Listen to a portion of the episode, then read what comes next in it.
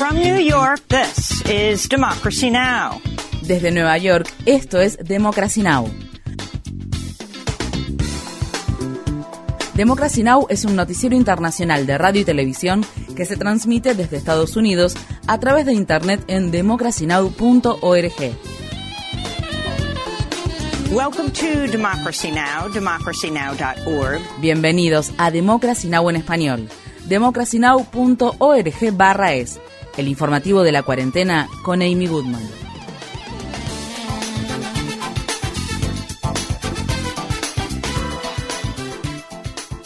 El martes en el Reino Unido las temperaturas superaron los 40 grados Celsius por primera vez en la historia, al tiempo que una ola de calor provocada por el cambio climático azotó a gran parte de Europa. La cadena de noticias BBC informa que las brigadas de bomberos de Londres tuvieron su día más agitado desde la Segunda Guerra Mundial debido a los incendios que se desataron en la ciudad en medio de temperaturas récord. En un momento los bomberos luchaban contra 12 incendios a la vez, grandes incendios forestales en Inglaterra, Francia, Alemania, Portugal y España han quemado miles de hectáreas en los últimos días. En Portugal, las autoridades dicen que la ola de calor ha matado al menos a mil personas, mientras que España registra cientos de muertos. El martes, el jefe de la Organización Meteorológica Mundial, Peter Italas, advirtió que la crisis del cambio climático solo intensificará las olas de calor extremo. Uh, uh,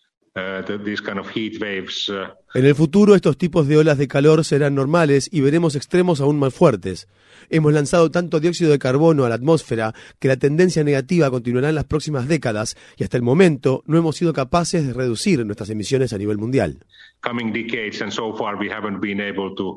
Uh, el presidente Biden viaja hoy al estado de Massachusetts para dar un importante discurso sobre la crisis del cambio climático. Los activistas contra el cambio climático han estado presionando a Biden para que declare una emergencia climática nacional, pero la agencia de noticias Associated Press dijo que el presidente hoy no dará ese paso, lo que le habría otorgado poderes adicionales para abordar la crisis. Biden hablará en la localidad de Somerset, en el estado de Massachusetts, en una antigua planta de carbón que se está convirtiendo en una planta de energía eólica. En Estados Unidos, este martes se celebraron elecciones primarias en el estado de Maryland. Dan Cox, el legislador estatal de extrema derecha que cuenta con el apoyo del expresidente Donald Trump, ganó las elecciones primarias republicanas para gobernador del estado. Cox ayudó a organizar autobuses para transportar el 6 de enero de 2021 a partidarios de Trump a Washington, D.C. y en ese mismo periodo de tiempo llamó traidor al entonces vicepresidente Mike Pence por no apoyar las iniciativas de Trump para revocar los resultados de las elecciones presidenciales de 2020. Si ganan las elecciones, Cox se comprometió a realizar una auditoría forense de las elecciones de 2020. Además, quiere prohibir el aborto en el estado de Maryland y poner fin a lo que describe como adoctrinamiento sexual en las escuelas. La Asociación de Gobernadores Demócratas gastó más de un millón de dólares para darle visibilidad al mensaje de Cox como parte de una iniciativa para estimular las campañas de elecciones primarias de los candidatos de extrema derecha que el Partido Demócrata esperan sean más vulnerables en las elecciones generales de noviembre. Las elecciones primarias del Partido Demócrata para gobernador siguen estando demasiado reñidas para declarar un ganador. En otra contienda que ha generado mucha expectación en el estado de Maryland, el abogado corporativo Glenn Ivy derrotó al excongresista Donna Edwards en las elecciones primarias del Partido Demócrata por un escaño vacante en el cuarto distrito congresional. Un nuevo comité de acción política dirigido por el Comité Israelí Estadounidense de Asuntos Públicos gastó casi 6 millones de dólares en las elecciones primarias con el fin de derrotar a Edwards. Ivy gastó siete veces más que Edwards. La cadena de noticias CNN informa que el Servicio Secreto de Estados Unidos le ha proporcionado solo un intercambio de texto al Comité de la Cámara de Representantes que investiga los hechos del 6 de enero y al Inspector General del Departamento de Seguridad Nacional después de que se solicitara a la agencia que entregara todos los mensajes de texto de 24 personas que fueron enviados y recibidos en el momento de la insurrección en el Capitolio de Estados Unidos. El Servicio Secreto afirma que todos los mensajes han sido eliminados. En una carta enviada la semana pasada a los legisladores estadounidenses, el inspector general del Departamento de Seguridad Nacional dijo que la eliminación de los mensajes se produjo poco después de que los funcionarios del organismo solicitaran las comunicaciones electrónicas de la agencia. En Estados Unidos, los fiscales de Georgia han revelado que podrían presentar cargos penales contra 16 republicanos que desempeñaron el rol de compromisarios falsos como parte de los esfuerzos del expresidente Donald Trump por revocar los resultados de las elecciones presidenciales de 2020. Si bien Joe Biden obtuvo mayor cantidad de votos en Georgia, los compromisarios falsos presentaron certificaciones falsas a los archivos nacionales afirmando que Trump había ganado en el estado. Situaciones similares tuvieron lugar en otros seis estados donde Trump perdió, Arizona, Michigan, Nevada, Nuevo México, Pensilvania y Wisconsin. Entre los republicanos que enfrentan un posible enjuiciamiento en Georgia se encuentran el senador estatal Bart Jones, quien es compañero de fórmula del gobernador Brian Kemp para vicegobernador, y David Schaffer, presidente del Partido Republicano del estado de Georgia. En noticias del Congreso de Estados Unidos, la Cámara de Representantes aprobó un proyecto de ley para proteger el derecho al matrimonio igualitario e interracial. La ley de respeto al matrimonio recibió el apoyo de todos los demócratas de la Cámara de Representantes y de 47 republicanos. Sigue siendo incierto si los demócratas tienen suficientes votos como para que la ley sea aprobada en el Senado. La votación de la Cámara de Representantes se produce al tiempo que crece la preocupación de que la Corte Suprema revoque su decisión de 2015 que legalizó el matrimonio entre personas del mismo sexo en Estados Unidos. El sábado, el senador republicano Ted Cruz del estado de Texas dijo que la Corte Suprema estaba claramente equivocada cuando legalizó el matrimonio entre personas del mismo sexo. El martes, 17 legisladores demócratas fueron arrestados frente a la Corte Suprema cuando protestaban por la reciente decisión de dicho organismo de revocar el histórico fallo del caso Roe contra Wade de 1973, en el que se había determinado la legalización del aborto en todo Estados Unidos.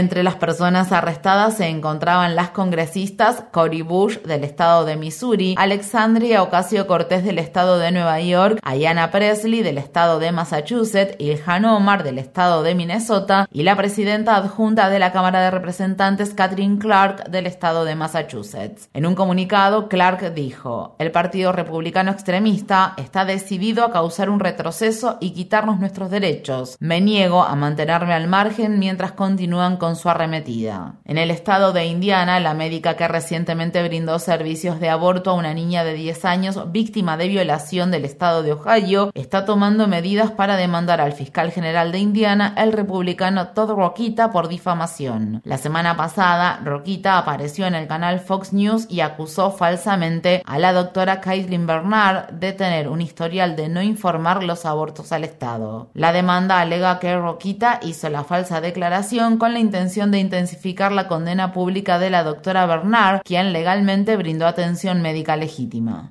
En una votación, los legisladores de Sri Lanka eligieron al ex primer ministro Ranil Wickremesinghe como presidente, luego de que el expresidente de Sri Lanka, Gotabaya Rajapaksa, renunciara la semana pasada como resultado de las protestas masivas que sacudieron al país. Wickremesinghe ha sido nombrado seis veces primer ministro de Sri Lanka y fue un aliado cercano del expresidente Rajapaksa. Los manifestantes condenaron su designación como nuevo líder de Sri Lanka. A pesar de todo, pienso que hoy es un día triste. Supongo que es un día triste no solo para la gente de este país, sino para todo el mundo, porque parece que todo el mundo, de algún modo, acepta esta forma de liderazgo tan poco ética, porque es alguien que no ganó una elección, es alguien que fue rechazado por el pueblo, y finalmente resulta ser él. ¿Qué tan ético es dejar a alguien como él liderar un gobierno, un país, ser jefe de Estado?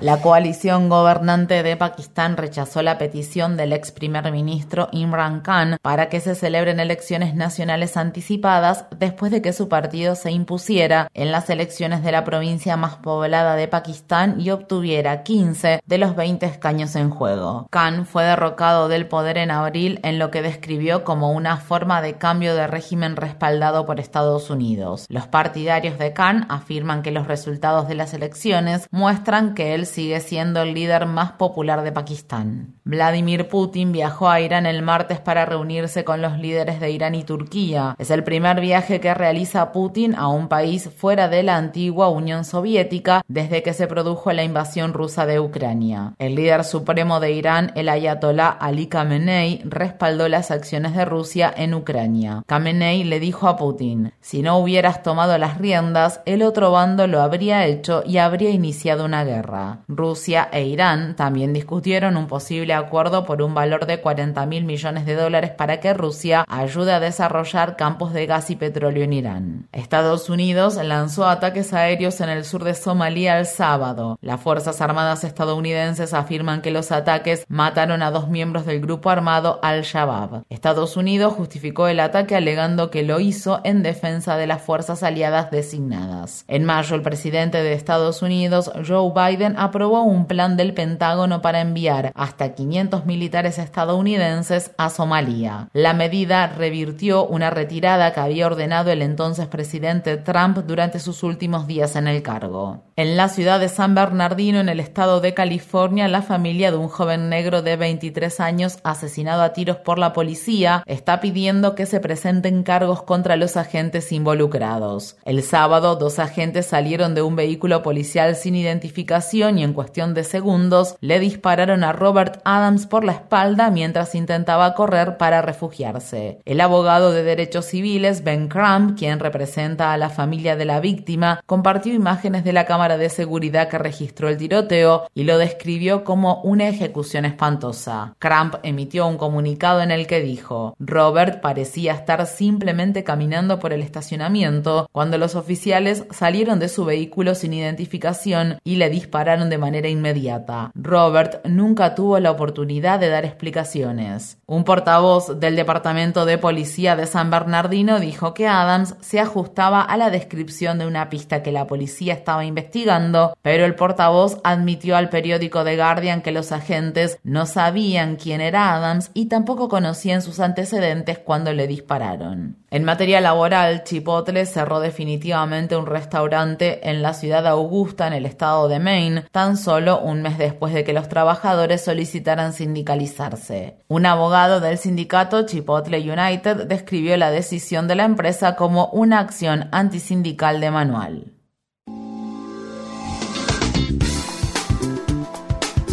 Infórmate bien. Visita nuestra página web democracynow.org/es. Síguenos por las redes sociales de Facebook, Twitter, YouTube y SoundCloud por Democracy Now! es.